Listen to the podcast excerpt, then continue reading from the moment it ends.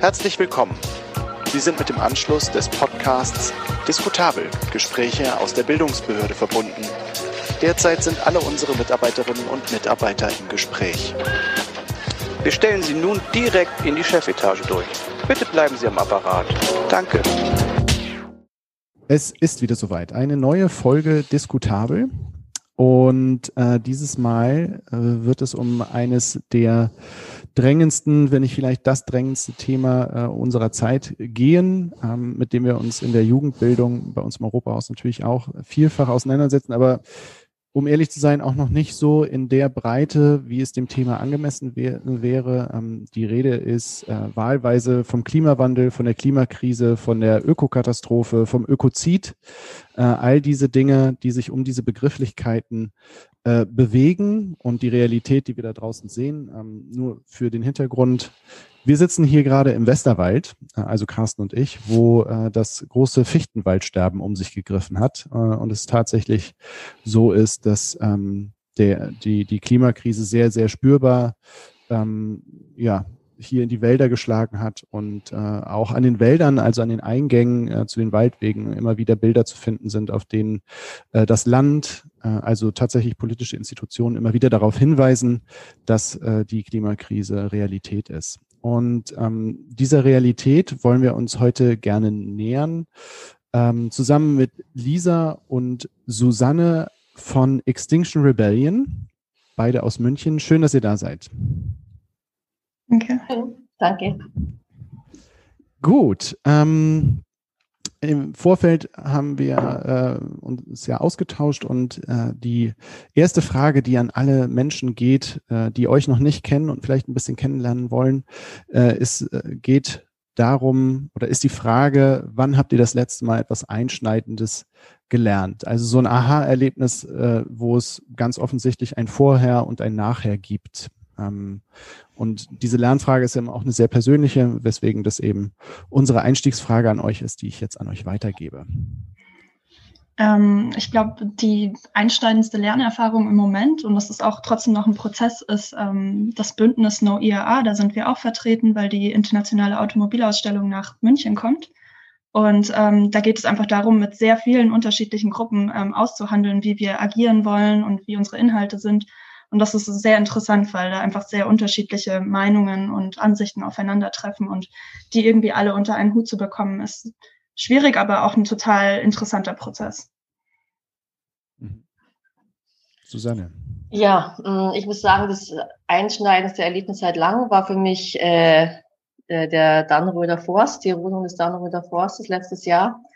Ähm, hat ja wahrscheinlich jeder mitbekommen. Ähm, also dort wirklich live zu sein und diese unfassbare Zerstörung, von der man sonst nur hört, wirklich mal live zu sehen und auch zu fühlen, das war wirklich eine der, der einschneidendsten und wahrscheinlich schlimmsten Erlebnisse, die ich, die ich oder wir jemals hatten. Ähm, gleichzeitig war es total schön, wie verschiedene Bewegungen, die sonst leider oft auch so ein bisschen gegeneinander arbeiten, ähm, dann wirklich da zusammengearbeitet haben und wir zusammen dieses Ziel hatten, ähm, diesen Wald zu retten. Und auch wenn wir das nicht geschafft haben, haben wir, glaube ich, schon so ähm, es geschafft, ein gutes Korrektiv zu schaffen und diesen diese, dieses Thema in die Medien und in die Aufmerksamkeit der Menschen zu bringen. Also ich denke schon, dass äh, die Regierung sich jetzt zweimal überlegen wird, ob sie nochmal einfach so für eine Autobahn einen der letzten gesunden Mischwälder roden oder andere Ökosysteme zerstören für Dinge, die wir eigentlich im Jahr 2021 nicht mehr brauchen. Also das war, das war für mich ein schrecklicher und gleichzeitig sehr schöner Moment. Die mhm. ganzen kannst du, kannst du äh, mal beschreiben, was man da sieht, wenn man da steht?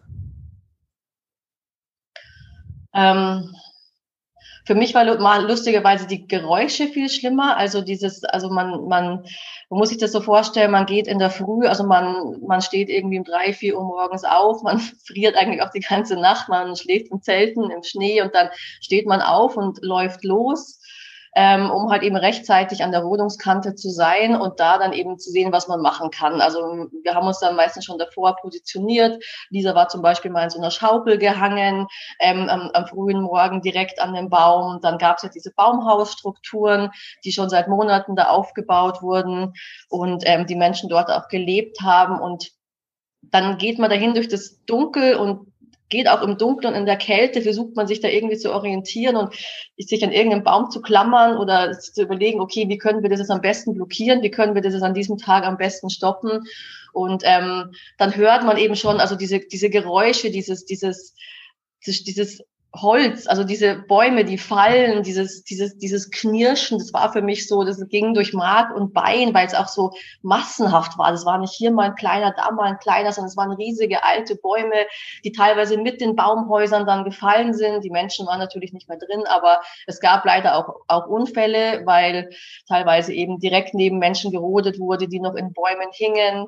Ähm, dann wurde teilweise Musik gespielt. Das war so mit, glaube ich, das Krasseste. Da war dann so, eine, so ein kleines Orchester da, die das dann musikalisch begleitet haben und das dann, während die Sonne aufgeht und an die tausend Polizisten auf uns zumarschieren, dieses Geräusch, diese Musik, die, die Verzweiflung, gleichzeitig die Hoffnung der Menschen, das, äh, also es ist, es ist unbeschreiblich, also unbeschreiblich äh, schrecklich und auch schön, aber so ungefähr kann man sich das vorstellen. Aber äh, bevor wir jetzt irgendwie äh, den, den Schwenk rüber machen zu, zu, zu eurer Bewegung, Organisation, dann sag doch vielleicht mal, weil bei vielen Pop vielleicht tatsächlich äh, das so schlagwortartig auf, aber nimm uns doch nochmal vielleicht ganz kurz in, in wenigen Sätzen nochmal mit in diese Grundproblematik äh, dieser Rodung. Worum ging es und, und wie ist der Stand jetzt? Und vielleicht auch nochmal äh, na, nachgehakt, äh, was ist auch Extinction Rebellion in dem Zusammenhang? Also nicht jedem ist das wahrscheinlich ein Begriff, aber ähm, ja, Lisa. Also ich glaube, das Grundproblem ist, dass ein bestehendes, gesundes Ökosystem, von dem wir ja auch nicht mehr viele haben, für ähm, eine, eine Autobahn gerodet wird, die ja eigentlich auch ein Symbol ist von der Umweltzerstörung und von der Klimakrise, der CO2-Emissionen.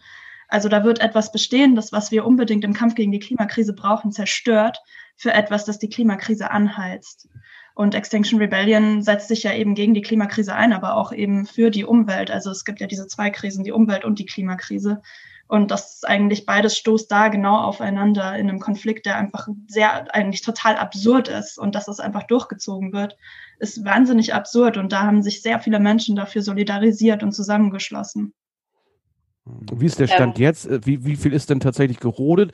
Habt ihr irgendwie Teilerfolge ähm, erzielen können? Ist irgendeine Art von Rodungsstopp oder zumindest ein Moratorium oder so äh, aufgetreten oder geht das, machen die weiter und lassen, lassen wälzen?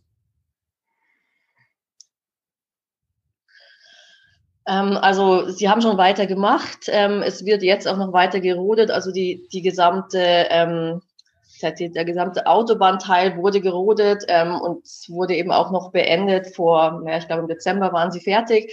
Aber natürlich braucht man noch Ausfahrten. Ähm, die Anwohner haben es gesagt, sie hätten da gern Lärmschutz, weil also es geht hier zum einen natürlich um diese krasse Zerstörung, aber es geht auch darum, dass, dass hier auch Menschen betroffen sind, die diese Autobahn gar nicht wollten. Jetzt wollen die natürlich einen Lärmschutz haben, diese Dörfer, die da drumherum sind. Jetzt muss noch mehr gerodet werden und wir kriegen auch immer wieder in den Gruppen mit, dass jetzt wieder in ganz anderen Flächen auch noch gerodet wird. Eine Raststätte soll noch hinkommen. Und also das ist alles noch nicht fertig. Da passieren Sachen, aber es sind momentan, ähm, jetzt ist ja auch die Rodungszeit ähm, erstmal vorbei und es werden wahrscheinlich, die Rodungen werden halt dann weitergehen, sobald es wieder möglich ist. Und dann werden wir da auch wieder vor Ort sein. Und ähm, der Dannröder Forst ist ja nur einer von vielen. Es gibt auch ganz viele andere, ähm, wo sich jetzt allmählich Widerstand bildet, wo Baumhäuser gebaut werden, wo wir allmählich eben das auch publik machen, was im Rest der Republik passiert. Das ist ja bei Weitem nicht nur der Dannröder Forst. Und was ich auch ganz wichtig finde zu sagen, ist, ich meine, Lisa hatte das schon gesagt mit, den, mit der Autobahn, was das für ein Wahnsinn ist.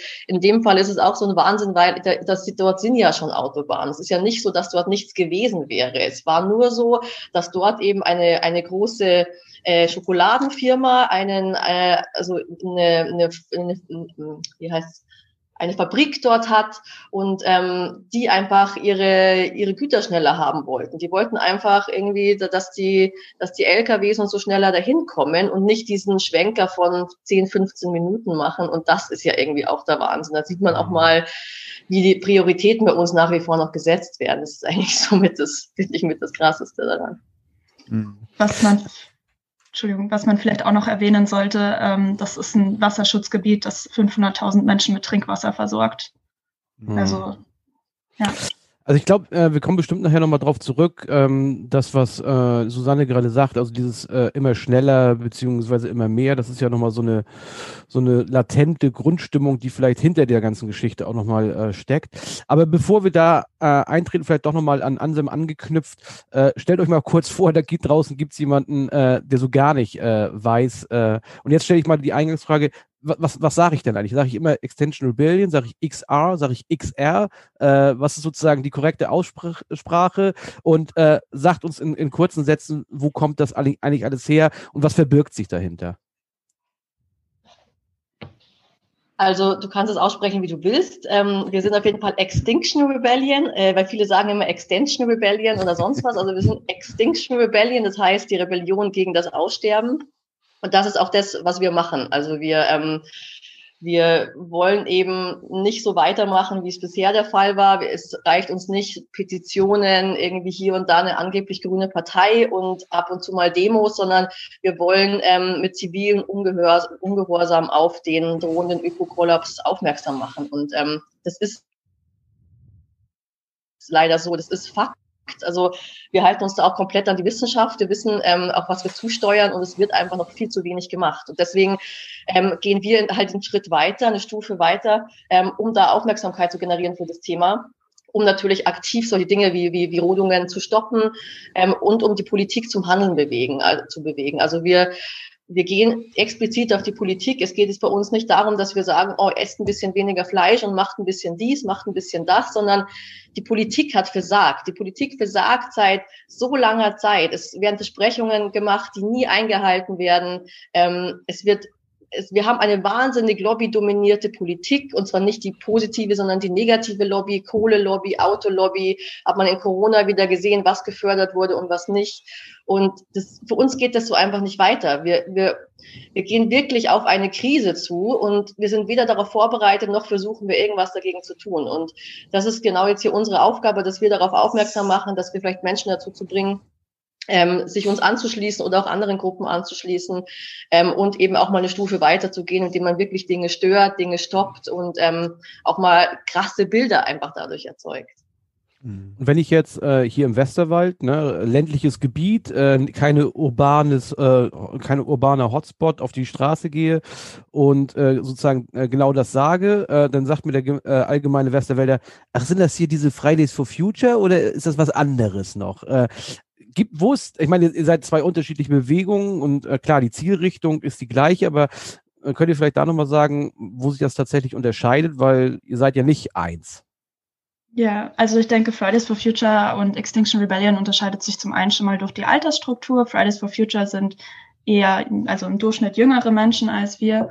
Ähm, und Fridays for Future macht ja insofern auch zivilen Ungehorsam, dass sie streiken ähm, weil sie haben ja theoretisch die Schulpflicht, aber unser ziviler Ungehorsam ähm, richtet sich, also es schaut anders aus, weil wir keine Demonstrationen machen oder nicht hauptsächlich, sondern wir gehen vor Ministerien und blockieren die, damit die PolitikerInnen, die in das Ministerium rein wollen, sich mit uns auseinandersetzen müssen. Oder wir gehen, ähm, im Oktober sind wir zur Kohlelobby gegangen und haben die besetzt, um die Arbeit, die sie da machen, aufzuhalten oder zu stören. Deswegen, also das ist ein bisschen anders und auch die Forderungen sind ein bisschen anders. Hm. Inwiefern?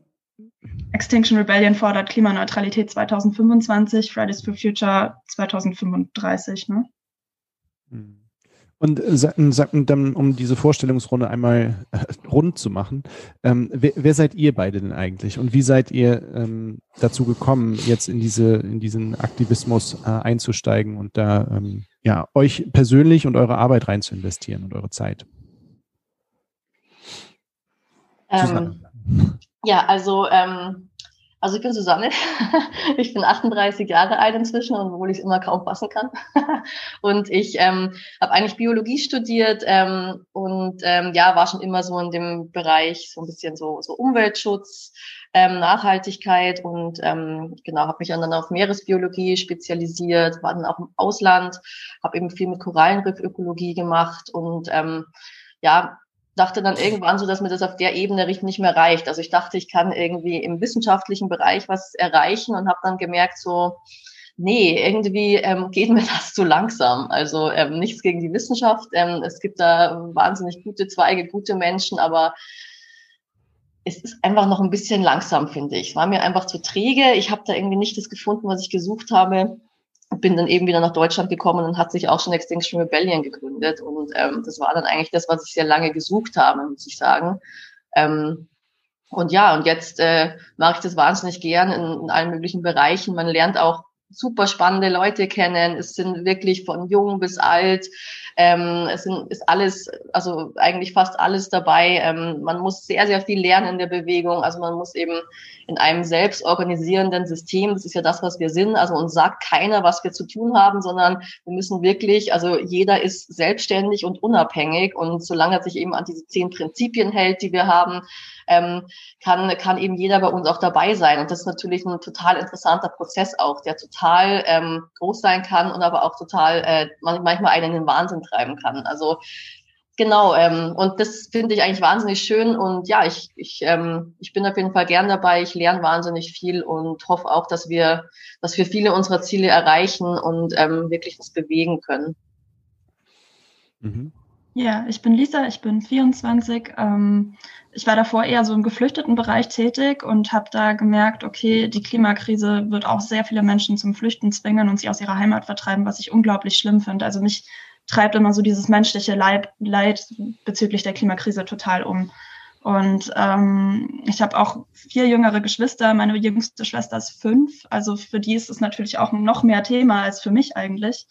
Ähm, und ich sehe es auch so als Verantwortung gegenüber meinen zukünftigen SchülerInnen an und, die, und meinen Kindergartenkindern zum Beispiel, dass ich was mache. Und am Anfang hatte ich mich nicht getraut, weil ich mir dachte, okay, irgendwie, das schüchtert mich ein und ich kann das gar nicht und ich habe das alles nicht gelernt. Aber wie Susi ja schon gesagt hat, wir sind ein selbstorganisierendes System und dann lernt man es halt. Und ähm, alle können da einsteigen, alle können das lernen. Wir haben viele Workshops und ich weiß nicht, die, ich glaube, das erste halbe Jahr habe ich ähm, sehr viel mit Workshops verbracht und jetzt habe ich das Gefühl, okay, ich blicke jetzt einigermaßen durch und es ist voll schön, sich auch so selbst zu ermächtigen. Also für mich persönlich gibt es auch einen totalen Mehrwert. Das ist sehr anstrengend, aber ähm, ich habe das Gefühl, bei XR in dem letzten Jahr mehr gelernt zu haben als in der Uni. Hm. Ja. Das sagt man ja auch, also äh, ich habe mich so ein bisschen eingelesen in diesem Bereich Klimapsychologie und äh, warum kommen Menschen nicht ins Handeln, obwohl die Informationen da sind. Ne? Also an welcher Stelle sind, äh, ist das Wissen in den Informationen irgendwie verloren gegangen und das Bewusstsein tritt überhaupt nicht mehr zutage. Und ähm, da wollte ich einfach mal äh, nachhören, ähm, wenn ihr auftretet vor Institutionen und blockiert, dann ähm, geht es euch, so verstehe ich euch, in erster Linie nicht um den Aktivismus als solchen, sondern um einen tiefer gehenden Bewusstseinswandel, der dadurch ausgelöst werden soll, oder? Also ich denke, es geht zum einen, dass die Menschen, die aus dem Raum sind, sehen, okay, da passiert was und irgendwie, warum passiert da was? Aha, weil dieses Ministerium vielleicht gewisse Dinge nicht tut, für die es eigentlich verantwortlich wäre.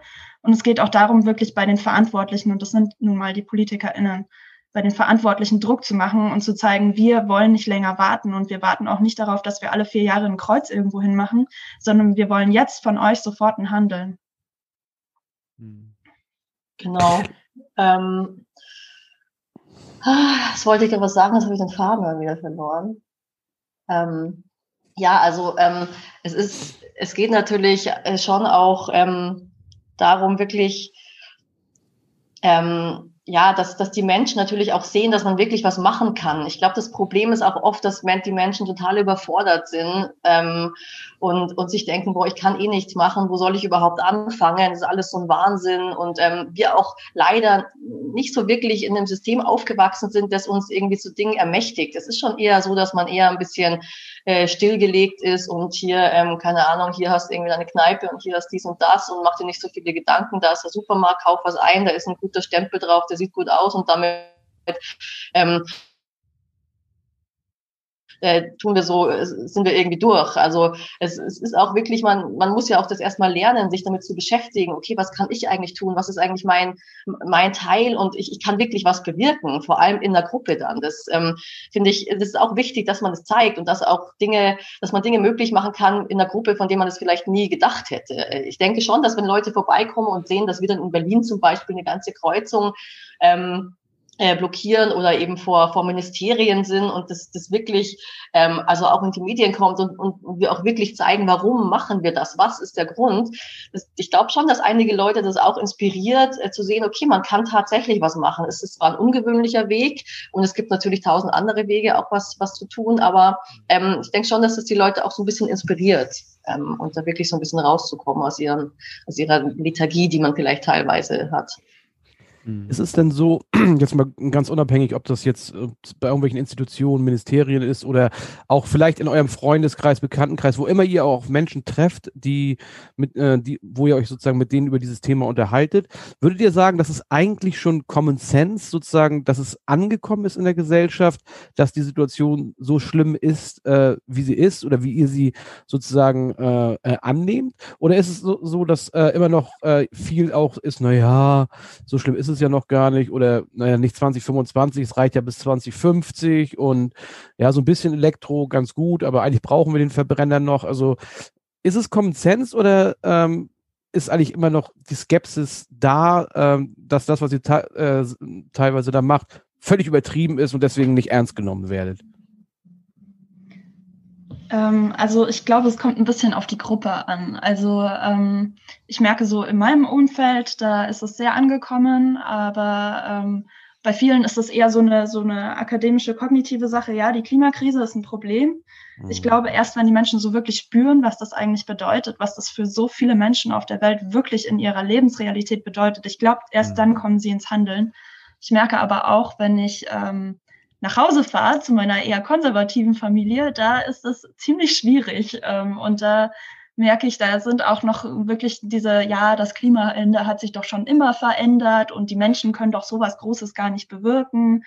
Ähm, also das wird da noch sehr viel geredet oder dass es irgendwie auch nur äh, eine, eine Verschwörung sei, um äh, der Energieindustrie Geld zuzuspielen. Also da gibt's schon auch echt andere Meinungen. Ich habe aber schon den Eindruck, dass sich in der Gesellschaft viel bewegt hat und dass Menschen auf jeden Fall bewusster sind, dass es ein Problem ist. Aber ich glaube, diese wirklich Ernsthaftigkeit und Dringlichkeit ist noch nicht bei allen angekommen. Und verzweifelt ihr darüber manchmal? Also ist es, also ich habe mich so ein bisschen damit auseinandergesetzt, auch für unsere Jugendbildungsprojekte und so. Und ähm, dieses Thema ist ja so, so riesig, so allumfassend. Und ähm, und das Problem ist so, so übermächtig, äh, dass, dass ich mich selber dabei ertappe, wie ich mich sehr, ähm, ja, sehr klein und, und machtlos und so weiter fühle und tatsächlich auch ein Stück weit verzweifelt bin. Ähm, und ja, äh, wollt, wollt noch mal hören, wie das für euch ist, weil ihr ja wirklich auch mit immer wieder gegen diese Wand rennt. Ne? Ich würde das gerne erweitern, die Frage, weil das mir vorhin, als äh, Susanne was gesagt hat, nochmal durch den Kopf gegangen. Äh, wenn ich jetzt mal sagen würde, ich kämpfe für Menschenrechte, ne, dann kann ich das die nächsten 100 Jahre ja tun. Ich kann immer für Menschenrechte kämpfen. Ne? Äh, aber wenn ich mal diese 2025, die bei euch ja ähm, im Kern steht, sagt, da bis dahin müssen wir eigentlich CO2-neutral werden. Ihr kämpft ja sozusagen in eurem Thema auch noch gegen eine Deadline an. Ne? Also mit jedem Tag rutscht ihr ja sozusagen noch mal ein Stück näher und ihr wisst ja, wir können jetzt nicht die nächsten 100 Jahre äh, gegen den Klimawandel kämpfen, sondern eigentlich haben wir nur noch fünf, sechs Jahre Zeit irgendwie. Also da, da kommt ja noch mal so ein, so ein besonderer Druck auch dazu. Äh, ja, das auf jeden Fall. Also ich denke, diesen Druck spüren wir alle, manchmal mehr, manchmal weniger. Ähm, aber also ich finde schon, es hilft mir schon, dass ich eben in einer Gruppe bin und weiß, dass ich wirklich dagegen was tue. Also, also ähm,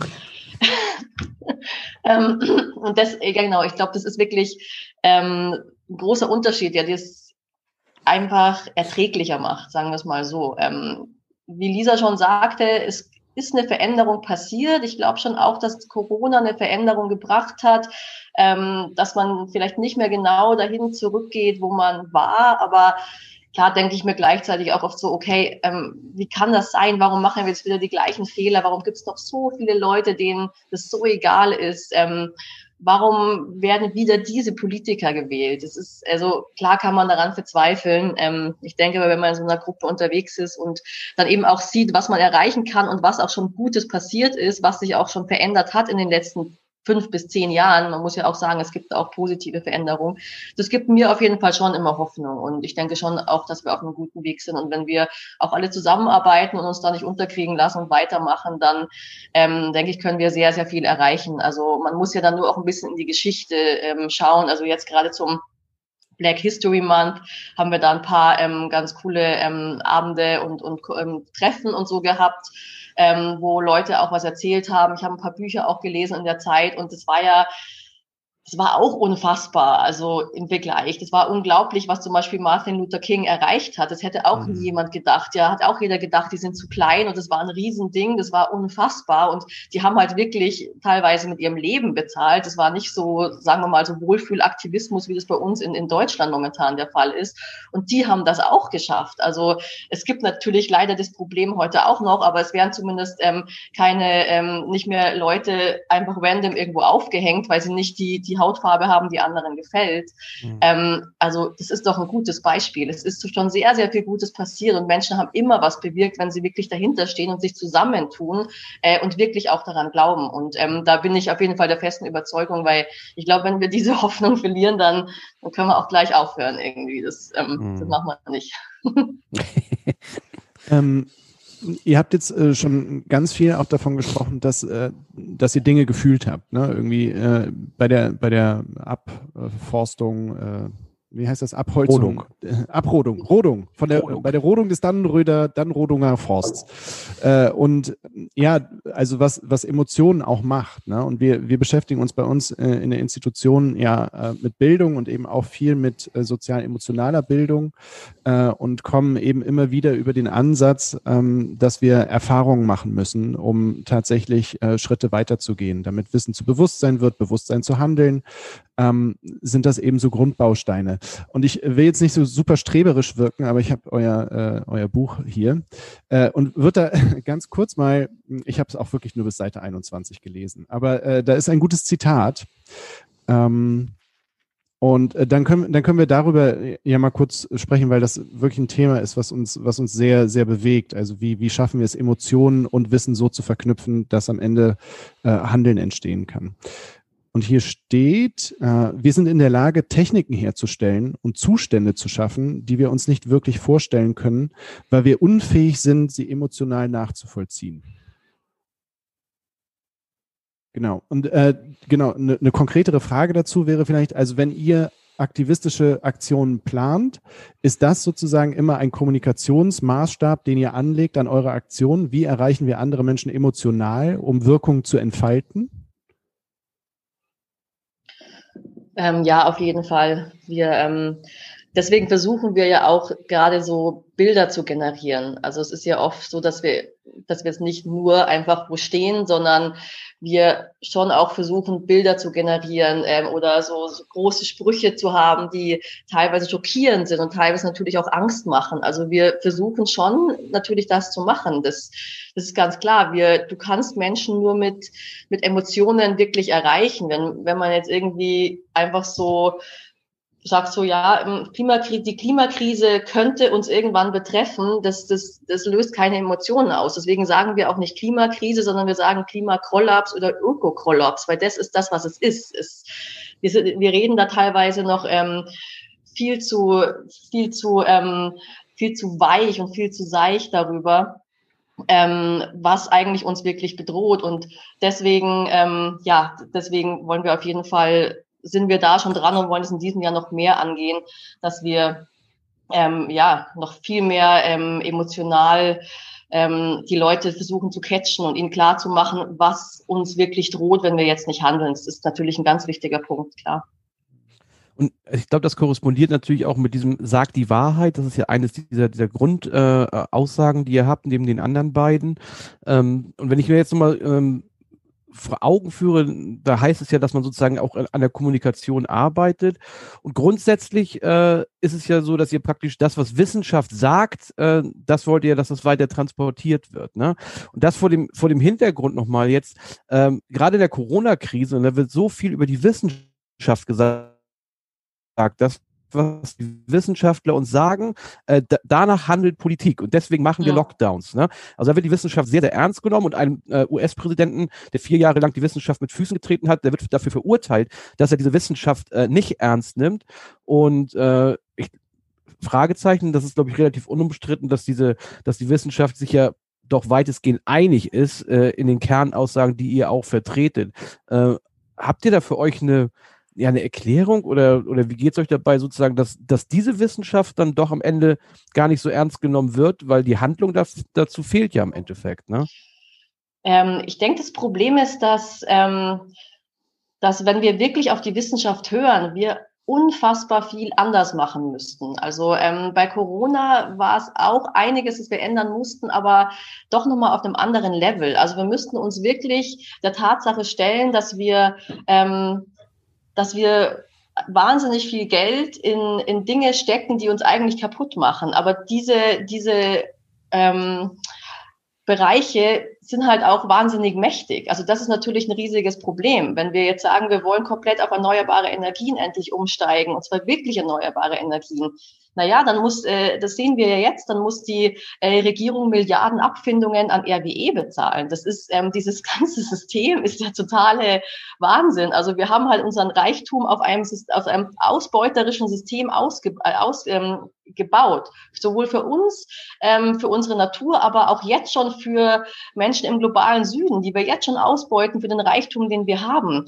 Und das ist dieses, dieses ganze System müsste komplett geändert werden. Und wir müssten uns erstmal dem klar werden. Wir müssten erstmal so ehrlich sein und sagen, ja, wir haben über Jahrzehnte, Jahrhunderte die Natur und Menschen ausgebeutet für unser, äh, für, für unsere Gier im Endeffekt, weil wir haben ja hier viel zu viel. Das meiste, was wir haben, brauchen wir gar nicht. Also jeder konsumiert von uns viel zu viel, weil es aber auch so gewohnt ist und auch ihm immer wieder suggeriert wird, dass er das braucht, um überhaupt irgendwie irgendeinen Stand in der Gesellschaft zu haben. Also das Problem geht da viel, viel tiefer. Das ist, das ist nicht so wie, okay, wir machen jetzt hier mal ein bisschen zu und dann pumpen wir da ein bisschen rein und dort ein bisschen rein, sondern wir müssten wirklich wahnsinnig viel verändern und uns vor allem wirklich mal klar werden und einfach mal ehrlich sein, okay, wir sind wirklich auf einem falschen Weg ähm, so geht's nicht weiter. Ähm, wir müssen mehr oder weniger einen Reset machen, von vorne anfangen und wirklich Schritt für Schritt ähm, äh, in die richtige Richtung gehen. Aber das wird vielen Menschen wehtun. Es wird vielen Menschen, also gerade die, die mächtig sind, es wird vielen Menschen Macht entziehen,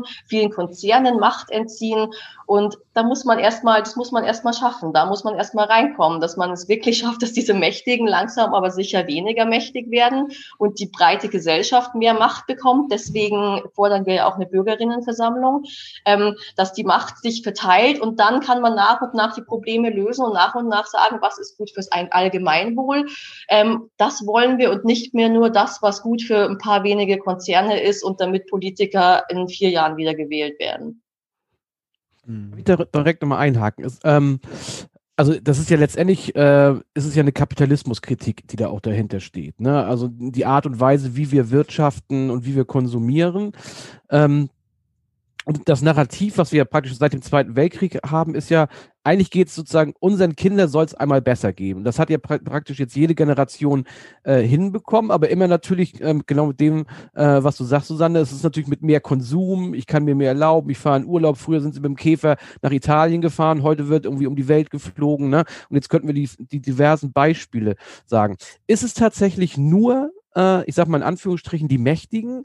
Äh, oder glaubt ihr, wenn ihr sozusagen durchdringen würdet, dass ihr nicht auch bei der Breite der Gesellschaft sozusagen äh, auf eine Mauer stoßen würdet, weil nämlich der Status quo ja eigentlich in Frage gestellt wird? Ich bin dazu gezwungen, weniger zu konsumieren, mir nicht so oft ein neues Handy zu kaufen, den Urlaub einzuschränken, den Fleischkonsum. Und auch da könnten wir jetzt eine, wieder eine riesige Palette machen. Also nochmal, ist es sozusagen nur da oben die Elite, die sozusagen äh, be bekehrt werden muss? Oder ist nicht einfach sozusagen auch diese, dieses, dieser Grundlevel, auf dem wir alle leben, die einen mehr, die anderen weniger, sozusagen ähm, was, was sehr schwierig ist zu durchbrechen am Ende?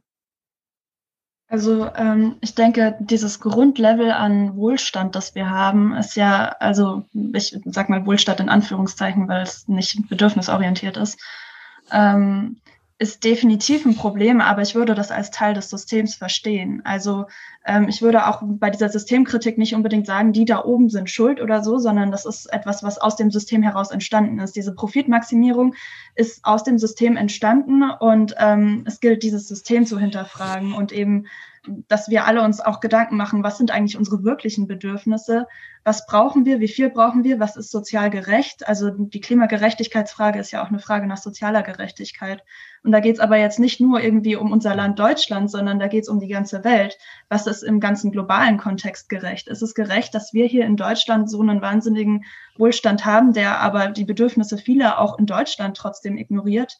Und dafür andere Menschen in anderen Ländern wahnsinnigst ausgebeutet werden und nicht mal ihre Lebensgrundlage sichern können. Also das sind so große Fragen, die machen irgendwie noch so viele Fässer auf und natürlich ist es, also ich meine, ich lebe natürlich auch in einem gewissen Wohlstand und das ist schön so für mich, ne? Aber ähm, da ist die Frage, wie, wie priorisieren wir? Ist es wirklich so viel wichtiger, dass ich diesen Wohlstand so weiter leben kann?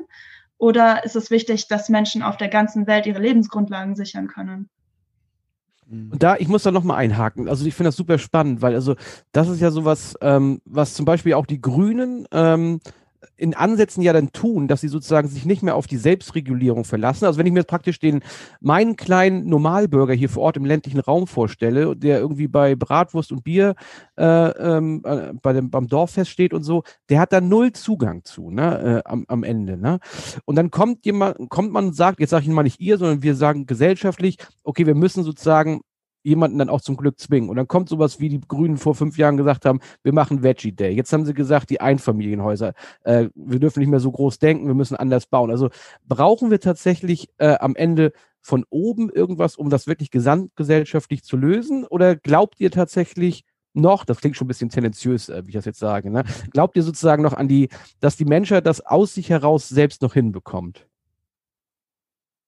Also ich bin mir sehr, sehr sicher, dass die Menschheit das selbst hinbekommt. Ich denke schon, dass der Mensch an sich natürlich gut ist und das Beste für alle will und natürlich vor allem auch das Beste für seine Kinder. Und da kommt unsere erste und dritte Forderung ins Spiel. Die erste Forderung sagt die Wahrheit. Also da habt ihr vorhin was gesagt, das war aber nicht ganz das, was wir damit meinen. Sagt die Wahrheit ist wirklich, dass wir von der Politik wollen, dass sie das Ausmaß der ökologischen Katastrophe offenlegen. Und ich denke, ab dem Moment, wo das wirklich passiert, wo es nicht heißt, ah, wir machen das irgendwann da und das ist schon gut und jetzt haben wir mit der Kohle, das machen wir irgendwann mal, sondern wirklich sagt, okay, Leute, die Wissenschaft sagt ganz klar, die Chancen sind leider verdammt groß, dass das passiert, dass eure Kinder ähm, die keine Lebensgrundlagen mehr haben in 20, 30 Jahren, dass wir, ähm, dass wir kein sauberes Wasser mehr haben, dass wir, dass unsere Wälder sterben, wir dadurch weniger gute Luft haben, ähm, dass wir keine Böden mehr haben, die, äh, die uns äh, Essen geben können, dass wir keine Insekten mehr haben, die weiterhin bestäuben. Also, dass das wirklich Fakt ist und ähm, das ist eigentlich, und ich denke, sobald die Menschen wirklich wissen, was auf sie zukommt, werden sie auch dementsprechend agieren. Und das ist genau das, was momentan nicht passiert. Und das ist das auch, was wir von der Politik fordern. Und ähm, deswegen, also ich, ich denke, bin auf jeden Fall sehr, sehr sicher, dass man das mit den Menschen machen muss. Ähm, ich glaube nicht, dass in einem Parteiensystem, dass sich da sehr, sehr schnell was ändern wird. Ich denke, dass es zu langsam gehen wird. Klar gibt es ein paar, die, äh, die wir jetzt ein bisschen besser finden als andere. Das kann sich, glaube ich, jeder denken. Aber ähm, äh, trotzdem ist es jetzt, sagen wir jetzt nicht, okay, ähm, die und die Partei wird gewählt dann ist alles besser. Also ganz und gar nicht, sondern wir wollen eine Bürgerinnenversammlung. Wir wollen, dass die Bürger darüber entscheiden können, dass, da, dass die nicht von Lobby beeinflusst sind, sondern dass wirklich Bürger die Informationen bekommen. Ähm, denen werden Experten aus allen Bereichen äh, an die Hand gegeben. Äh, die bekommen alle Informationen, die sie brauchen. Und dann sollen die Bürgerinnen und Bürger entscheiden, ähm, was sie wollen bei diesem bestimmten Thema. Und ähm, ich denke schon, dass wir da ein paar Probleme weniger hätten. Also das wäre auf jeden Fall, äh, das ist ja einer unserer Lösungsansätze, die wir anbieten. Lisa, du wolltest direkt dazu noch? Äh, nee, ich glaube, mit der Bürgerinnenversammlung okay. ist eigentlich alles gesagt. Ja, ähm, bevor wir da vielleicht nochmal hingehen, wollte ich noch einmal auf diesen Themenkomplex ähm, Verantwortung übernehmen zurückkommen, weil ich äh, jetzt einen großen Artikel, vielleicht habt ihr ihn auch gelesen, in der Zeit am Donnerstag, ähm, da geht es darum, dass wir in einem, in einem System leben, was uns dazu animiert, eigentlich Verantwortung von uns wegzuschieben. Und ähm, und sie nicht übernehmen zu müssen. Und auch aus so einer Politikerinnensicht ähm, zu sagen, naja, also wenn wir jetzt anfangen, äh, im Lichte der Klimakrise, des Ökokollaps, all unsere Politik, die wir die letzten 40 Jahre, 50 Jahre nach dem Krieg gemacht haben, nochmal uns anzuschauen, äh, dann müssten wir eigentlich kollektiv sagen, wir haben, wir haben auf das falsche Pferd gesetzt. Ne? Also das hat ja auch was mit, einer, mit einem Schuldeingeständnis und einer Schuldübernahme zu tun, auf der aufbauend man dann sozusagen Politik gestalten könnte, weil sie ein neues Narrativ darstellt. Ne? Also weil, weil, weiß ich nicht, die Kirche damals gesagt hat, okay, das mit den Kreuzzügen war vielleicht keine so eine geile Idee. Ne? Aber es hat eben auch 800 Jahre gedauert. Die haben wir jetzt halt nicht mehr. Und ähm, meine Frage dahingehend ist, seht ihr, dass grundsätzlich mit dem Wiedereinzug oder mit, mit der Erkenntnis darüber, wo wir eigentlich jetzt gerade stehen, auch eine Bereitschaft entsteht, Verantwortung für die Scheiße, die gebaut worden ist, zu übernehmen? Also sowohl individuell als auch kollektiv? Also ich glaube, so eine Geschichtsaufarbeitung tut uns eigentlich ganz gut. Ähm, und ich finde, dass, also da gehört noch viel mehr dazu. Da gehört auch die Kolonialzeit dazu, wo das ja auch ein bisschen angefangen hat, dass wir irgendwie andere Länder ausbeuten dafür, dass es uns gut geht. Und es wird ja im Prinzip auch gewissermaßen weitergeführt. Und ich glaube, so eine Geschichtsaufarbeitung wäre eigentlich auch was total Reinigendes für uns, weil irgendwie, ich glaube, so diffus wissen wir ja eigentlich schon alle, dass wir so ein bisschen schuld an dem allen sind. Mhm. Was ich aber für kontraproduktiv halte, ist, ähm, Menschen individuell dafür schuldig zu machen. Also es ist ein kollektives Problem, das wir haben. Wenn wir jetzt aber sagen, du isst so viel Fleisch, du bist total schuld daran, dann ähm, finde ich, geht es erstens an der Sache vorbei und diese, diese Individualverantwortung ist ja auch teilweise ein Narrativ, das auch zum Beispiel von der Öllobby oder so gefordert wurde, äh, gefördert wurde. Also zum Beispiel der ökologische Fußabdruck kommt von der Öllobby. Naja, ähm, und auch die ganzen liberalen Parteien, ne, die sagen, genau. die schieben ja auch immer den Bürger, Bürgerinnen die, die, die Schuld mhm. in die Schuhe. Und ein weiteres Problem an dieser Individualverantwortung ist auch, dass es Menschen marginalisiert, die sowieso schon marginalisiert sind. Mhm. Es gibt einfach Menschen, die können sich das nicht leisten. Die haben weder gerade die kognitive Kapazität im Sinne von, die müssen sich um so viele andere Sachen kümmern, noch die finanzielle Kapazität dazu, diese Verantwortung, die von unseren PolitikerInnen kommen sollte, zu übernehmen. Aber, und, und, dann seht ihr auf so einer Funktionsebene denn äh, Menschen, die bereit sind, diesen, diesen Weg zu gehen? Oder ist das noch so ein No-Go und wir, wir machen weiter mit Symptombekämpfung? Kannst du die Frage nochmal wiederholen?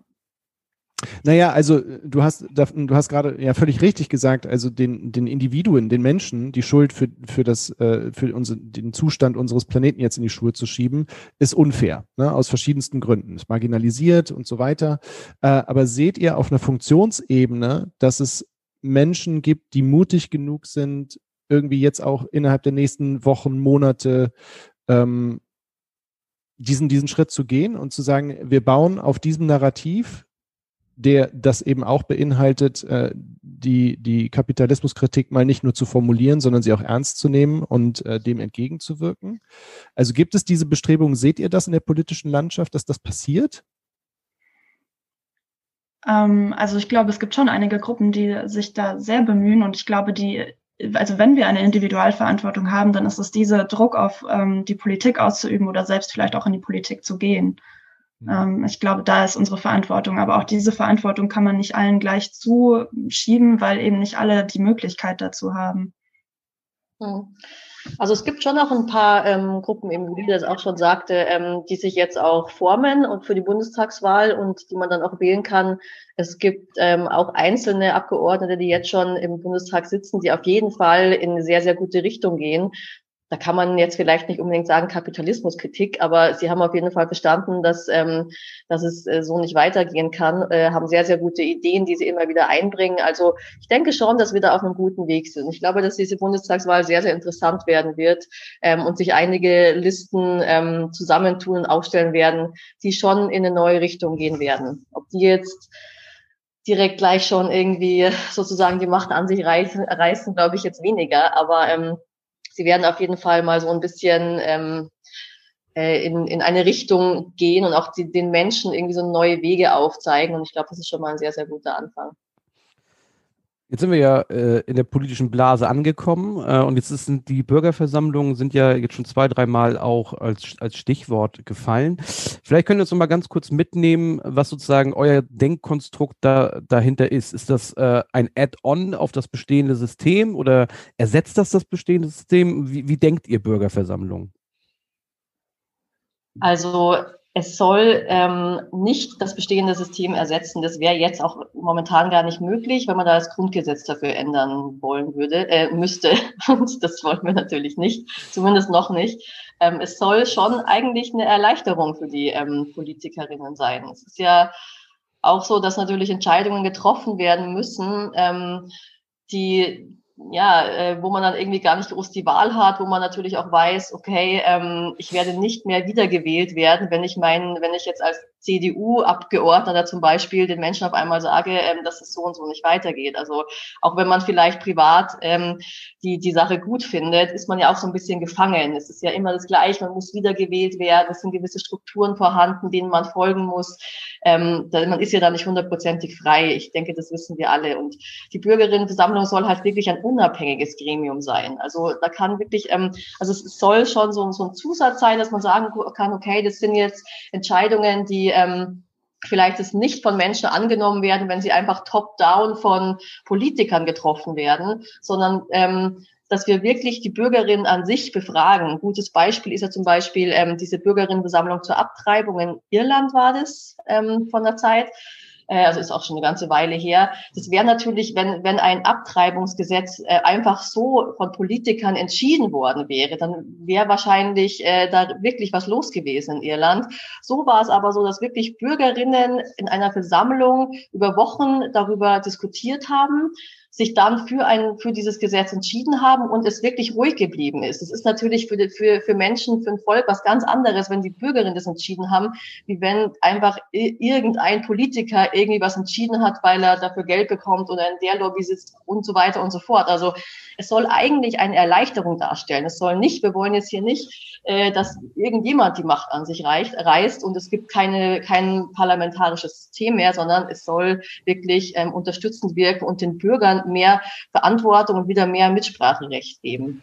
Vielleicht gehen wir da noch mal ganz kurz hin, dass ihr sagt, was das Konzept der Bürgerinnenversammlung ist. Denn äh, Volksentscheide, äh, das sind ja auch äh, Begriffe, die einem dann kommen und vielleicht irgendwie fälschlicherweise miteinander assoziiert werden. Denn eine Bürgerinnenversammlung ist ja nicht eine Volksabstimmung. Ne? Also da geht es ja nicht um direkte Demokratie, sondern mhm. worum geht's?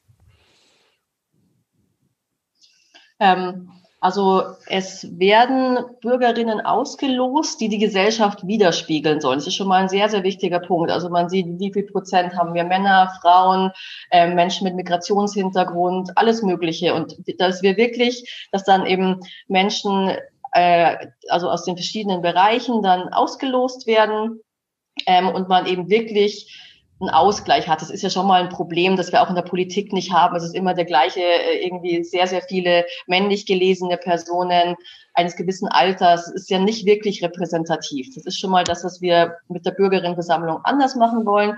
Es soll wirklich die Gesellschaft widerspiegeln und repräsentieren. Ähm, und dann soll das äh, ungefähr so ablaufen, dass es eben ein gewisses Thema gibt und ähm, die Menschen dann eben, es wird dann verschiedene Experten geladen werden. Es wird alles moderiert von einem unabhängigen Institut. Also ist auch wichtig, dass wir werden das nicht machen. Wir fordern das, aber es wäre natürlich komplett gebiased, wenn wir das dann machen. Also es wird ein unabhängiges Institut sein, ähm, das es dann moderiert. Dann gibt es verschiedene Experten aus verschiedenen Bereichen. Wenn man jetzt zum Beispiel sagt, wir reden jetzt vom, vom Kohleausstieg, dann werden natürlich auch Experten gehört, die eigentlich gegen den Kohleausstieg sind. Also es soll schon so sein, dass die Menschen die Fakten bekommen, was passiert in dem Fall, was passiert in dem Fall, was ist momentan ähm, der Status quo und dementsprechend dann agieren. Es macht natürlich keinen Sinn, wenn dann wir Fridays for Future oder sonst jemand das macht, sondern ähm, dass es wirklich unabhängig ist. Und ähm, es wird dann einige Wochenenden wahrscheinlich dann darüber beraten. Es ist meistens, glaube ich, so sechs, sieben Wochenenden. So ungefähr haben wir uns das vorgestellt oder so war das auch in der Vergangenheit. Und ähm, dann äh, wird das Ergebnis eben vorgestellt. Und was wir natürlich schon gern hätten, ist, dass wir dann halt so einen Druck aufbauen durch die Bevölkerung, dass sich dann die Politik schon damit beschäftigen muss. Also es gibt jetzt einige Bürgerinnenversammlungen, die Scientists for Future haben zum Beispiel ähm, jetzt gerade mit einer angefangen. Das ist schon super, nur wenn man halt, ähm, wenn, wenn dann die Politik sagt, das ist ganz nett, aber eigentlich interessiert es uns nicht, dann bringt das nichts. Also dieser, dieser Schritt eben, dann wirklich so einen politischen Druck erzeugen, ähm, damit die Politik sich mit damit auch beschäftigen muss oder das irgendwie in ihr Programm aufnehmen muss. Das ist so ein Schritt, den wir auf jeden Fall noch gehen müssen ähm, und der aber wahnsinnig wichtig ist, damit dieser Prozess überhaupt Sinn macht. Ähm, jetzt hast du gesagt, das ist Ergebnis offen. Jetzt, jetzt bin ich mal ein bisschen böse und sage, äh, die Bürgerinnenversammlung kommt zu einem Ergebnis, wir fahren alle weiter dicke Daimler Diesel. Mhm. Ja. Dann? Happy go lucky, alle, nobel geht die Welt zugrunde. Ist es okay? ja. Ja, nee, ja, also ich weiß, mein, was du meinst. Ich meine, diese Frage, diese Frage ähm, äh, bekomme ich auch immer wieder. Also das, ich wurde ja schon relativ oft deswegen gefragt. Dann ist es, wie es ist. Nur ähm, dies, dass so ein Ergebnis rauskommt, wenn alle Fakten auf dem Tisch liegen, diese Chance ist wirklich sehr, sehr gering. Also ähm, das ist genau das, was die Leute nicht glauben. Es, es kommt immer dieses so, ja, aber da wird sich der Mensch wieder doch genauso entscheiden, wie er sich sonst auch immer entscheidet. Ich glaube nicht, weil ein Mensch, der alle Fakten in der Hand hat, der genau weiß, was bedeutet dies, was bedeutet das, ähm, der wird sich wahrscheinlich nicht irgendwie für den einfachen Weg entscheiden. Also das, die Chance, dass solche Dinge passieren, ist halt nicht so groß. Aber natürlich, wenn die Menschen sagen, wir wollen es weiter irgendwie dicken Autos fahren in der Bürgerinnenversammlung, dann müssen wir das akzeptieren. Das ist der Sinn der Sache. Da werden wir dann nicht sagen, nee, das machen wir nicht. Also klar, das muss dann natürlich so sein. Aber ähm, wenn wir jetzt endlich mal so weit sind und das mal machen und ähm, da auch die ersten Ergebnisse haben, dann werden wir so, wie es in der Vergangenheit auch war, dann schon relativ schnell sehen, dass solche Ergebnisse eigentlich dabei nicht rauskommen. Naja, und die Erfahrung unterstützt das ja ein bisschen. Ne? Also ihr habt ja auf eurer Webseite, ähm, die ich übrigens sehr geil finde, auch vom Design her, ähm, redet ihr immer wieder über die Bürgerinnenversammlung und ähm, und von Beispielen aus dem Ausland, ne, wo ja genau das im Prinzip nicht eingetreten ist, was, was jetzt gerade so als, als Horrorszenario im Prinzip im Raum steht, nämlich dass der SUV weiter irgendwie bevorzugt von reichen Großgrundbesitzern aus München irgendwie gefahren wird. Ne? Ja, aber das, ich meine, das öffnet natürlich jetzt ein bisschen die, die, Diskussion über das Menschenbild. Ne? Also wenn wir sozusagen uns das mal geschichtlich angucken und sagen, ähm, im Absolutis, Absolutismus gab es den einen König, der oben sozusagen äh, gottgewollte Weisheiten weitergegeben hat. Und dann haben wir die äh, Entwicklung, dass wir uns demokratisieren, nämlich dass die Bürgerinnen und Bürger äh, entscheiden. Äh, das war ja sozusagen ein Quantensprung in der Mündigkeit äh, von Gesellschaften. Ne? Und eigentlich, das würde ich auch unterschreiben, jetzt nach vielen Jahrzehnten, gerade nach den sieben Jahrzehnten nach dem Zweiten Weltkrieg, haben wir halt gesehen, dass unser eigentlich im Grunde äh, gutes System im Gegensatz zu Absolutismus und Mittelalter sich einfach ein bisschen überholt hat. Wir haben, Krust, wir haben Krusten gebildet, es, hat, es haben sich Verstrickungen im System gebildet, dass diese Demokratie nicht mehr so frisch ist und wo man aus meiner Sicht jetzt sagen könnte, naja, also ähm, äh, diese, die, die, die Logik und äh, die, die Erkenntnisse der Bürger sind eben doch nicht so, weil innerhalb dieses Systems sind wir jetzt da gelandet, wo wir heute stehen. Ne? Und für mich klingt das so ein bisschen, jetzt ist es praktisch ein Refresh dieses politischen Systems, weil das andere haben wir irgendwie nicht so gut hingekriegt. Äh, und dann machen wir jetzt Bürgerversammlung und treffen uns in 50 Jahren wieder und dann stellen wir fest, naja, am Anfang war es ganz gut, aber dann hat der Mensch das auch, auch das wieder gegen die Wand gefahren, so ein bisschen. Fragezeichen. Also ich glaube, es ist da auch wichtig, dass ähm, wir das Wirtschaftssystem und das demokratische System nicht vermischen. Weil ähm, Absolutismus und Demokratie sind ja jetzt diese zwei Sachen, die gegenübergestellt wurden. Und ich würde sagen, die Demokratie ist absolut vorzuziehen. ähm, aber ich glaube, was durch das bestehende Wirtschaftssystem ist, pa passiert ist und durch die zunehmende Liberalisierung, dass das Wirtschaftssystem immer mehr Einfluss auf das demokratische System hatte und das immer mehr übernommen und auch irgendwo hm, vermischt hat. Und ich glaube, da müssen wir wieder schauen, dass es mehr auseinandergezogen wird und ähm, dass das politische System wieder mehr Macht über das Wirtschaftssystem hat. Ähm, und ich denke, dass das auch durch deliberative Demokratie, wie wir es mit der Bürgerinnenversammlung fordern, machbar ist, ähm, dass die Menschen auch ihre Mündigkeit gegenüber Konzernen auch wieder stärker erlangen und auch ihre, ihre Selbstermächtigung. Ich spinne das mal noch einen Schritt weiter, weil wir gerade äh, letzte Woche zwei ähm, tolle Frauen aus dem äh, Projekt Mein Grundeinkommen im Podcast hatten. Ähm, die, also ne, weil du, weil du sagst, okay, wir haben hier ein politisches System, was, was irgendwie leidlich gut funktioniert, äh, aber eigentlich nicht, weil es eben sehr wirtschaftsabhängig mittlerweile geworden ist. Ähm, und wenn man, wenn man diese beiden getrennt voneinander betrachtet, dann wäre ja die Bürgerinnenversammlung ein politischer Wandel und das bedingungslose Grundeinkommen würde zu einem wirtschaftlichen Wandel beitragen. Also es kommt mir nur gerade so, ist das, ist das ein Thema, was bei euch äh, äh, auch diskutiert wird? Also gibt es neben der Bürgerinnenversammlung sogar noch weitergehende Vorschläge, wie ihr Zukunft oder Zukünfte gestalten wollen würdet? Ja. Also die Bürgerinnenversammlung ist auf jeden Fall unsere ähm, deutlichste Forderung. Also wir wollen schon auch, es gibt natürlich viele richtig gute Ansätze. Wenn man jetzt intern bei, bei XR fragt, würden sich wahrscheinlich 95 Prozent fürs Grundeinkommen aussprechen. Natürlich. Ist, deswegen ist es aber nichts, ähm, was wir jetzt fordern würden oder was wir mit aufnehmen. Es ist auch nicht so, dass wir ähm, ist auch etwas, was, das uns leider oft vorgehalten wird, dass wir schon eine neue Zukunft ähm, ausmalen und den Leuten vorleben. Also es geht eigentlich darum, jetzt die Probleme zu lösen und dann die Bürgerinnenversammlung ist eine der Lösungen und dann auch zu sehen, wenn wir so ein bisschen in, diese, in, in eine andere Richtung kommen, okay, wie können wir das dann am besten machen? Und dann sind auch andere, andere gefordert, wie zum Beispiel, klar, bedingungsloses Grundeinkommen, ähm, dann müssen diese ganzen Gruppen natürlich zusammenarbeiten und muss man, man muss sehen, was, was, was Sinn macht. Aber ähm, wir würden das jetzt offiziell, ähm, würden wir das jetzt nicht fordern. Also ähm, das ist nichts, das wir machen, das ist einfach zu, zu detailliert. Ähm, aber wie gesagt, klar, also als Privatperson würden natürlich die meisten das ähm, ziemlich toll finden. Mich würde mal interessieren, ähm, weil das schießt mir auch gerade so ein bisschen durch den Kopf wieder bei diesem, bei dieser Corona, bei diesem Corona-Abgleich. Ich behaupte jetzt einfach mal, dass ihr eher revolutionär als evolutionär seid. Ne? Also gerade vor dem Hintergrund 2025, fernab davon, dass wir jetzt gar nicht darüber geredet haben, wie das gelingen kann, legen wir alle Autos, Fabriken still und so. Das interessiert mich im Moment gar nicht. Aber ähm, seht ihr oder diskutiert ihr das bei euch, dass sozusagen in so einer ganz krassen und, und, und sehr zeitnahen Veränderung, um eben klimaneutral zu werden, dass sozusagen viele andere gesellschaftliche Geschichten wohlmöglich vielleicht hinten runterkippen und irgendwas auseinanderbricht, dass wir sozusagen auf der einen Seite was retten, aber auf der anderen Seite was äh, wirklich zerstören? Also ich glaube, der Wandel muss auf jeden Fall sehr drastisch und sehr schnell sein und das ähm, ist ja auch eben in dieser Forderung gefasst. Gleichzeitig fordern wir ja Klimagerechtigkeit und Klimagerechtigkeit beinhaltet, dass die Menschen mitgenommen werden, dass es soziale Gerechtigkeit für die Menschen gibt. Und das würde jetzt auch heißen, also wir sind nicht per se gegen die Menschen, die in der Kohleindustrie arbeiten, sondern auch diese Menschen müssen Gerechtigkeit erfahren, weil wir als Gemeinschaft entscheiden, okay, die Kohle bringt so viel größere Probleme, dass wir sie abschaffen müssen. Aber deswegen sollen diese Menschen nicht auf der Strecke bleiben und ähm, dann die, die Loser sozusagen ähm, von der Abschaffung der Kohle sein. Mhm.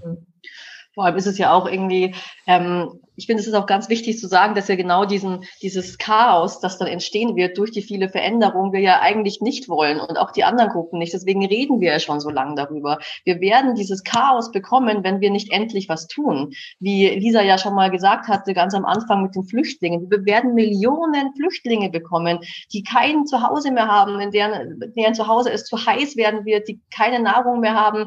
Ähm, da ist das, was wir jetzt haben, ja lächerlich. Also das ist ja genau das, was, was wir wir und eigentlich alle anderen Gruppen, die sich damit beschäftigen, eben nicht wollen. Wir wollen eben nicht diese Ökodiktatur, die irgendwann mal kommen muss, weil wir einfach jetzt, wo wir es noch konnten, nicht gehandelt haben. Dann, dann ist der Wahnsinn, dann ist der ganze Wahnsinn da und dann müssen wir sehen, wie wir damit umgehen. Wir wollen ja jetzt noch versuchen, das in einem Rahmen ablaufen zu lassen, wo, ähm, wo keiner ähm, zurückgelassen wird, wo eine gewisse Gerechtigkeit entstehen kann und wir halt nicht im totalen Chaos landen. Ich finde, das ist immer ganz wichtig Aber zu sagen, das verstehen die Leute irgendwie oft nicht. Die denken, wir wollen genau diese Ökodiktatur, wir wollen ja genau eben, dass es so weit eben nicht kommt, sondern dass wir einen schönen, gepflegten, halbwegs entspannten Weg dorthin haben, ohne dass wir im totalen Wahnsinn versinken. Aber ähm, ist das, äh, also hätte ich auch gerne, ähm, ich komme aber immer mehr äh, irgendwie zu der Überzeugung, dass wenn sich was bewegen soll, ob das nun ähm, im Klimabereich ist oder in der Bildung oder äh, im Wirtschaftssystem, ähm, dann, dann ist diese zu postulieren, wir wollen alle mitnehmen, naja, also wird das funktionieren? Äh, wenn wir auf alle warten müssen, dann laufen wir, glaube ich, äh, auf jeden Fall zwangsläufig sehr, sehr langsam und dann vielleicht sogar noch in die falsche Richtung. Äh, oder aber muss man auch so ein bisschen, tja, muss man eben sagen, ja gut, wer, wer halt nicht mitkommt, der bleibt halt zurück. Also da würde ich jetzt mal sagen, leave no one behind.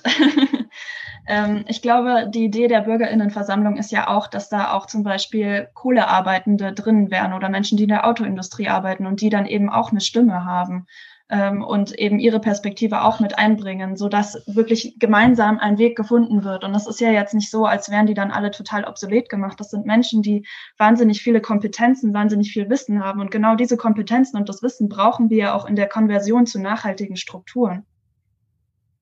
Aber nehmen wir mal, ähm, ich meine, das, das könnte man natürlich jetzt ins Detail weitertreiben. Nehmen wir mal unsere gesellschaftlichen Kräfte, wenn man das so generalisieren darf jetzt. Und ich nehme mal wirklich so eine wirtschaftsaffine CDU,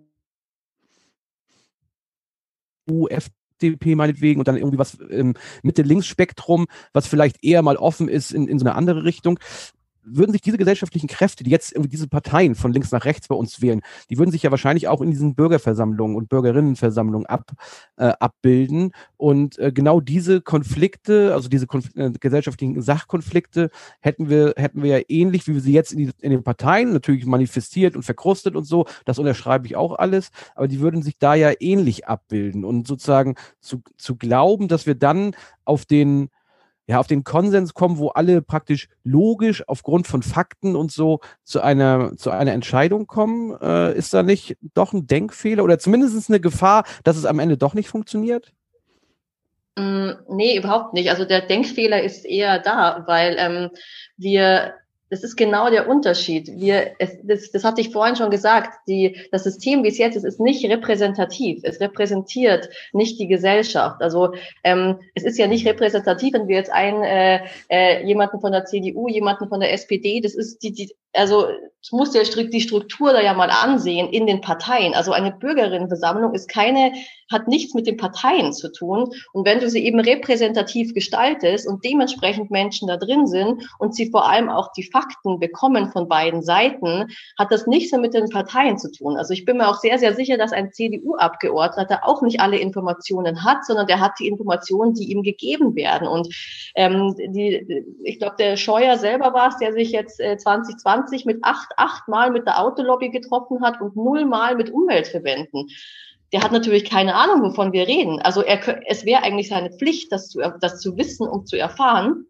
Mai, vielleicht hat er viel zu tun, das interessiert ihn nicht, aber der hat weder alle Fakten auf dem Tisch äh, und der ist also und, und diese ganzen, zum Beispiel die ganze CDU, SPD, die repräsentiert auch nicht die die Gesellschaft wieder. Also die repräsentiert einen ganz kleinen Teil und für diesen kleinen Teil treffen sie auch Entscheidungen und das ist ja genau das, was mit der Bürgerinnenversammlung eben nicht mehr passieren soll. Deswegen denke ich nicht, dass wir da, dass wir dieses Problem dann da noch hätten. Also ich denke auch, dass das ist nicht wirklich so wie die Verteilung der Parteien im Bundestag ist, dass das nicht unbedingt repräsentativ für die Bevölkerung sein kann, weil ähm, auch Parteien, je nachdem, wie viel Geld sie haben, und eine CDU, die massivst Geld von äh, der Autoindustrie bezieht, ähm, die kann einfach anderweitig Veranstaltungen schalten, die kann mehr Werbung schalten, also die kann sich viel mehr leisten, sich den BürgerInnen zu präsentieren, was eine andere Partei, die eher klein ist, nicht so gut kann. Also ähm, da sind ja auch psychologische Effekte da. Wenn man etwas öfters sieht, dann ähm, ist einem das sympathischer oder irgendwie vertrauter. Und ich weiß nicht, ich kenne auch viele Menschen, die wählen einfach das, was ihre Eltern und Großeltern schon immer gewählt haben, die sich dann nicht so richtig damit auseinandersetzen wir haben äh, auch aneinander vorbeigeredet äh, oder ihr habt mich falsch verstanden. Ich, hab, ich wollte dieses Parteienspektrum praktisch nur als, ja, als, als Orientierung nehmen. Mir ging es äh, eigentlich mehr sozusagen um den Bürgerinnen, die Bürgerinnen fernab von Parteien, aber es gibt ja, jetzt, jetzt nehme ich mal andere Worte dafür, es gibt ja Bürgerinnen und Bürger, die sind eher konservativ, strukturkonservativ. Dann gibt es eher progressive Bürgerinnen, die sich auch anderweitig Gedanken machen. Und ich wollte das einfach sozusagen nur anhand dieses Parteienbildes äh, äh, abbilden. Und deswegen doch, doch nochmal die Frage, Frage, wenn wir jetzt mal diesen ganzen Parteienquatsch da weglassen und sozusagen einfach unterschiedliche Weltanschauungen, sage ich es jetzt mal, von links bis rechts, die werden sich ja auch wieder in so einer Bürgerinnen- und Bürgerversammlung widerspiegeln. Und das war die Frage. Äh, auch wenn das jetzt nicht dieses Parteienlabel hat, aber sozusagen diese unterschiedlichen Weltanschauungen crashen dann ja auch in einer Bürgerinnenversammlung inhaltlich aufeinander. Glaube, das ist eigentlich aber auch das Interessante an der Bürgerinnenversammlung, weil dann auch einfach mal ein Diskurs über verschiedene Gruppen hinweg geführt wird und nicht immer nur so in unseren Bubbles. Und ähm, es gibt einen Befund, den, also ich weiß nicht jetzt, wie es bezogen auf die Klimakrise ist, aber ich kann mir vorstellen, dass es analog ist ähm, was soziale Gerechtigkeit angeht. Also es gibt einen Befund, dass eigentlich alle Menschen soziale Gerechtigkeit wollen. Und wie konservativ oder progressiv sie wählen, hängt dann davon ab, wie sehr sie die soziale Mobilität in der Gesellschaft einschätzen. Wenn sie davon ausgehen, dass die soziale Mobilität hoch ist, dann ist es natürlich, ist jeder selber schuld, wo, ähm, wo er hinkommt in der Gesellschaft. Und deswegen wählen sie dann eher konservativ, weil dann ist es das Eigenleistungsprinzip. Wenn Menschen davon ausgehen, dass die soziale Mobilität gering ist, dann fordern sie Ausgleichsmaßnahmen und wählen eher progressiver. Und ich, also da geht es eigentlich auch wieder um das Wissen. Naja, und äh, was ist jetzt nur ein Gedanke und ich formuliere den mal so, äh, vielleicht ist es auch eine Frage, wenn eine Bürgerinnenversammlung zustande kommt, dann fällt äh, und Carsten hat diese Bewegung gemacht, dann fällt dieser ganze Parteiquatsch äh, erstmal weg. Ne? Und äh, dann basiert, glaube ich, der Diskurs neben nicht mehr auch in so einem Framing, wie es eine Partei eben äh, framed. Also dann fallen die, diese ideologischen Grundlagen weg, von denen man sich, egal ob ich individuell auf einer Linie bin mit meinem Parteichef Söder oder äh, ob ich das irgendwie anders vertrete, aber ich bin ja, ich bin ja an die Partei gebunden. Ne? Und da hängen ja irgendwie ganz viele Verpflichtungen dran. Also ich würde ich würde mal tippen, dass eine Bürgerinnenversammlung sich einfach freier fühlt, weil sie eben nach den Menschen fragt und nicht so sehr nach den Ideologien, die diese Menschen äh, irgendwie mhm. dahin gebracht haben. Ja, und es ist ja auch ähm, ganz interessant, wenn man sich die CDU zum Beispiel mal genauer ansieht, gibt es auch innerhalb der CDU Forderungen, wo man sagen muss, oh wow, also ähm, das ist ja wirklich ähm, cool. So, es ist nicht so, dass da nicht einzelne, dass es nicht auch selbst in dieser Partei äh, einzelne Abgeordnete gibt, die auch eine andere Richtung einschlagen wollen. Also das darf man auch immer nicht vergessen. Es ist natürlich in diesem Konstrukt der Partei nicht so einfach und natürlich sind da ist da dieses sehr konservative, also einige Ziele, die natürlich sehr, sehr fragwürdig sind und man so an, vor allem so ein bisschen an der, dieser alten Sicherheit festhalten will. Ich finde so, das ist so immer so dieses Wichtige, dieses, diese, dieses Konservative, diese, diese Partei, die CDU zum Beispiel, die, die schafft es so, den Menschen glaubhaft zu machen, dass sie ihnen irgendeine Sicherheit geben. Aber das ist ja ist im Endeffekt der Blödsinn, weil es ist im Endeffekt genau das, was sie nicht mehr tun. Dadurch, dass sie nicht weiter handeln, dadurch, dass sie nicht die nächsten Schritte gehen, gibt es überhaupt keine Sicherheit mehr für uns, was Corona jetzt auch schon gezeigt hat. Aber das ist natürlich nicht das, was die Partei dann irgendwie weitergibt. Aber das ist das, womit sie spielen und deswegen sie auch einen Erfolg haben. Ähm, sobald sie aber, sobald man ihnen aber, ähm, also den Wählern zum Beispiel dann auch die anderen Informationen gibt und ihnen sagt so, hey, das ist aber und hier und ähm, das und das ist nicht so richtig, wie, wie sie es gern suggerieren, ähm, stoß, stößt man das schon auch auf, auf offene Ohren. Also es ist ja auch immer nur sehr, sehr, sehr also einseitig, was eine Partei dann präsentiert und wie sie sich halt dann Wählerinnen ähm, eben holt. Naja, und so eine Bürgerinnenversammlung führt ja nicht zwangsläufig dazu, dass äh, nur noch von Bürgerinnenversammlungen Politik gemacht wird. Ne? Also ihr habt ja auch gesagt, das System wird ja nicht ersetzt, sondern nur ergänzt. Ähm, und ich frage mich dann schon auch, wenn, ob solche Maßnahmen nicht dazu führen, auch das Binnenverhältnis zwischen Bürgerinnen und, äh, und, und Politik beziehungsweise Regierung ähm, zu heilen. Also weil dieses, dieses ständige Misstrauen, dass die da oben irgendwas falsch machen könnten äh, oder es tun und äh, ich fall irgendwie hinten runter, das ist ja nun mal ein sehr virulentes Gefühl, was wir in unserer Gesellschaft haben und was sich ja in rechtspopulistischen Strömungen und so weiter massiv äußert. Vielleicht da nochmal abschließend zu, weil es gibt ja dieses äh, Beispiel aus, aus Frankreich. Ne? Äh, Macron hat das ja letztes Jahr gemacht und ich glaube ja sogar speziell zu dem, zu dem Thema Klima auch, ne? oder, oder grüne mhm. Veränderung. Und ähm, ich habe jetzt letztens irgendwo ein Zitat noch gelesen, wo, wo irgendein Journalist schrieb, äh, er, kennt, er könne sich jetzt ja gar nicht erlauben, von diesen 146 Vorschlägen, die da irgendwie erarbeitet worden sind, nur einen sozusagen durchzuwinken. Ne? Ähm, also ich bin da aber auch tatsächlich nicht tiefer drin, deswegen wirklich die Wissensnachfrage. Äh, ist das äh, System, was da in Frankreich gefahren worden, ist das so ein bisschen, wie ihr euch das denkt und, und wisst ihr, wie der Stand der Dinge da ist im Sinne von Umsetzung und wie ernst es oder nicht ernst es genommen wird? Ähm, also ja, wie du schon gesagt hast, das war das, was ich auch ähm, mitbekommen habe, dass ja, das erst natürlich ähm, sehr, sehr ähm, sehr gehypt wurde und Macron total dahinter stand, dass das unbedingt passieren muss ähm, und da bestimmt irgendwie auch viele Sympathien bekommen hat. Aber es halt dann faktisch doch so war, dass, ähm, dass dann die Ergebnisse eigentlich überhaupt nicht berücksichtigt wurden mhm. und auch, glaube ich, nicht berücksichtigt werden. Das ist zumindest mein letzter Stand. Es gibt so vereinzelt Punkte, die aber dann so aufgeweicht ähm, wurden, dass sie im Endeffekt gar nicht mehr das sind, was die Bürgerinnenversammlung eigentlich wollte. Und das ist natürlich sehr, sehr schade.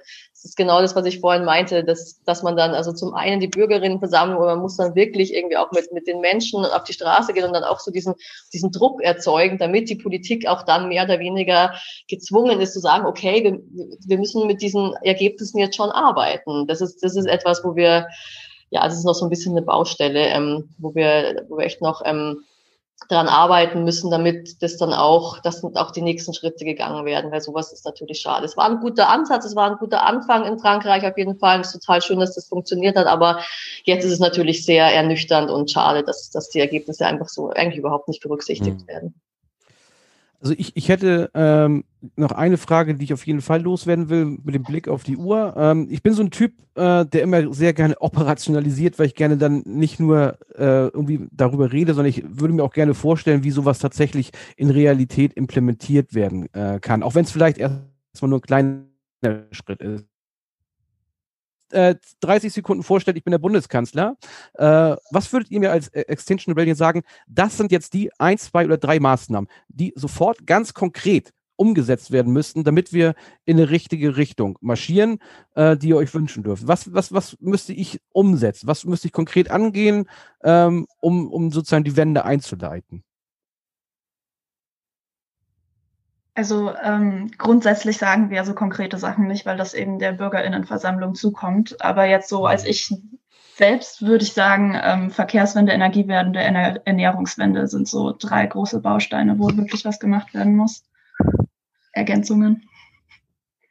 Ja, mein, ich glaube, ich hätte nur einen Punkt. Ich hätte gern, ich würde dem Bundeskanzler gern sagen, dass er bitte ein wirklich sinnvolles Lobbyregister einführt und er sicher ist, dass seine Parlamentarier wirklich alle Informationen haben, die sie brauchen. Und ich will keine Frau Glöckner, Entschuldigung, das ist jetzt irgendwie echt äh, eine Person, aber ich so eine Frau als Landwirtschaftsministerin, äh, Ministerin, die ganz offensichtlich von einer von der von der Fleischlobby so ähm, in, infiltriert ist, dass sie, dass ihre Entscheidungen offensichtlich dafür getroffen werden, das kann nicht mehr sein. Und ich glaube, wenn wir wirklich ein verbindliches Lobbyregister haben und auch eine faire Lobby, dass nicht nur die Autolobby gehört wird, sondern auch Umweltverbände, dass man wirklich, so wie es bei der Bürgerinnenversammlung auch sein soll, bitte die Parlamentarier alle Informationen bekommen, bevor sie Entscheidungen treffen. Ich denke, dann wären wir schon mal einen großen Schritt weiter. Das würde ich mir wünschen.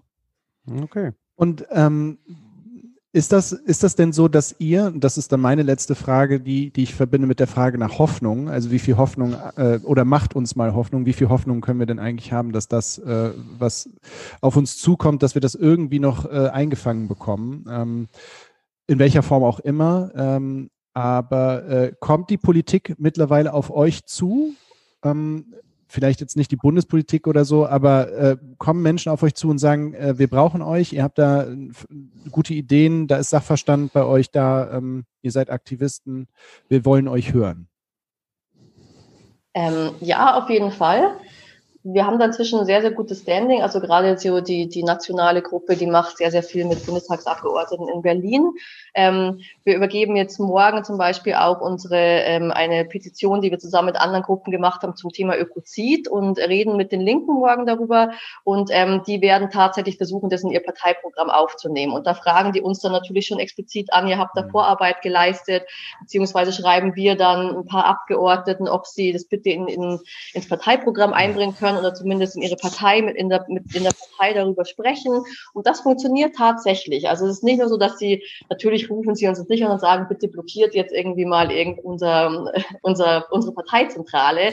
Aber wir werden auch ähm, viel angefragt, was Inhalte angeht. Was können wir als Partei machen? Was kann ich als Abgeordneter machen? Da haben wir inzwischen gute Verbindungen zu ein paar, es sind noch wenige, aber es wird auf jeden Fall besser. Und ähm, das gibt uns auf jeden Fall schon Hoffnung, dass wir wirklich ähm, so aktiv auch mal was machen können. Und ähm, wenn wir Glück haben, haben wir auch einige eigene Leute dann ähm, im Bundestag im September. Und das wäre natürlich dann nochmal ein großer Fortschritt. Ich denke auch, auf Münchner Ebene haben wir eigentlich ganz gute Kontakte so in die Politik rein. Die spielen uns auch manchmal Infos zu, wann wie eine wichtige Info, also eine wichtige Entscheidung irgendwie ansteht, dass wir da irgendwie vielleicht dann doch auch mal was machen können oder dass wir jedenfalls Bescheid wissen. Und ähm, auch da gibt es teilweise Zusammenarbeit. Aber natürlich wollen wir uns jetzt von keiner einzelnen Partei irgendwie vereinnahmen lassen. Mhm. Super. Ähm, okay, das ist ein Hoffnungsschimmer am Ende des äh, Tunnels, des langen Tunnels. Ähm, aber wir wollen euch natürlich äh, nicht entlassen, bevor ihr uns nicht einen äh, Song mit auf den Weg gebt, den wir auf unsere Spotify-Gästeliste mit draufpacken können, der für euch eine Wegmarke darstellt, ähm, der euch inspiriert, antreibt, whatever. Habt ihr was? Ja. Nehmen wir den. Nehmt ihr einen? Ihr dürft auch jeder einen. Okay. Äh, ich würde Sarah Lesch Testament ähm, mitgeben wollen. Äh, ist schon drauf, glaube ich. Habe, ist meiner, sorry. Oh nee. ähm, okay, also meiner ist, äh, der ist viel simpler. Das ist aber, der motiviert mich total und ich finde gerade zum Frauentag heute sehr gut. Der heißt Rebel Girl von Bikini Kill. Kennt ihr den? Bikini Kill? Klingt aber nicht ja, schlecht. Den höre ich, hör ich mir immer mal wieder an, wenn ich irgendwie ein bisschen Power und Motivation brauche. Okay. Dann höre ich mir den an. Aber äh, Sarah, äh, äh, Sarah, Lisa, Sarah, Sarah Lesch, Lisa Pöttering. Pöttinger, mein Pöttinger. Gott, ist das alles schwierig.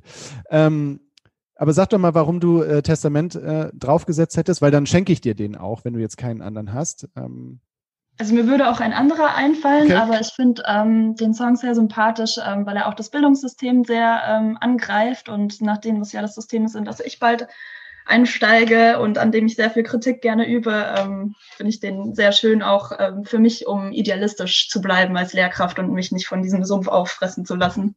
Mhm. Ähm, genau, sonst würde ich sagen von Courtier Jüngstes Gericht. Das ist, hat auch sehr starken Klimabezug und auch äh, gerade junge Leute. Also auch da muss ich auch so dran denken, okay, meine mhm. zukünftigen SchülerInnen. Ja.